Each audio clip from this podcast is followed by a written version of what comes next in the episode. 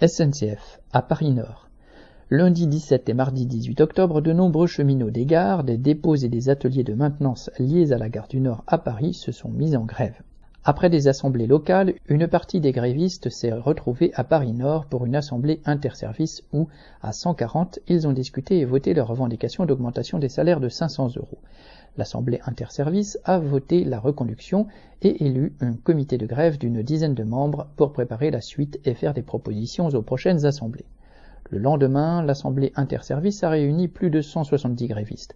Ceux-ci ont décidé d'ajouter à leurs revendications l'indexation des salaires sur les prix et qu'aucun salaire ne devrait être en dessous de 2000 euros net, puis ils ont reconduit la grève pour le lendemain mercredi.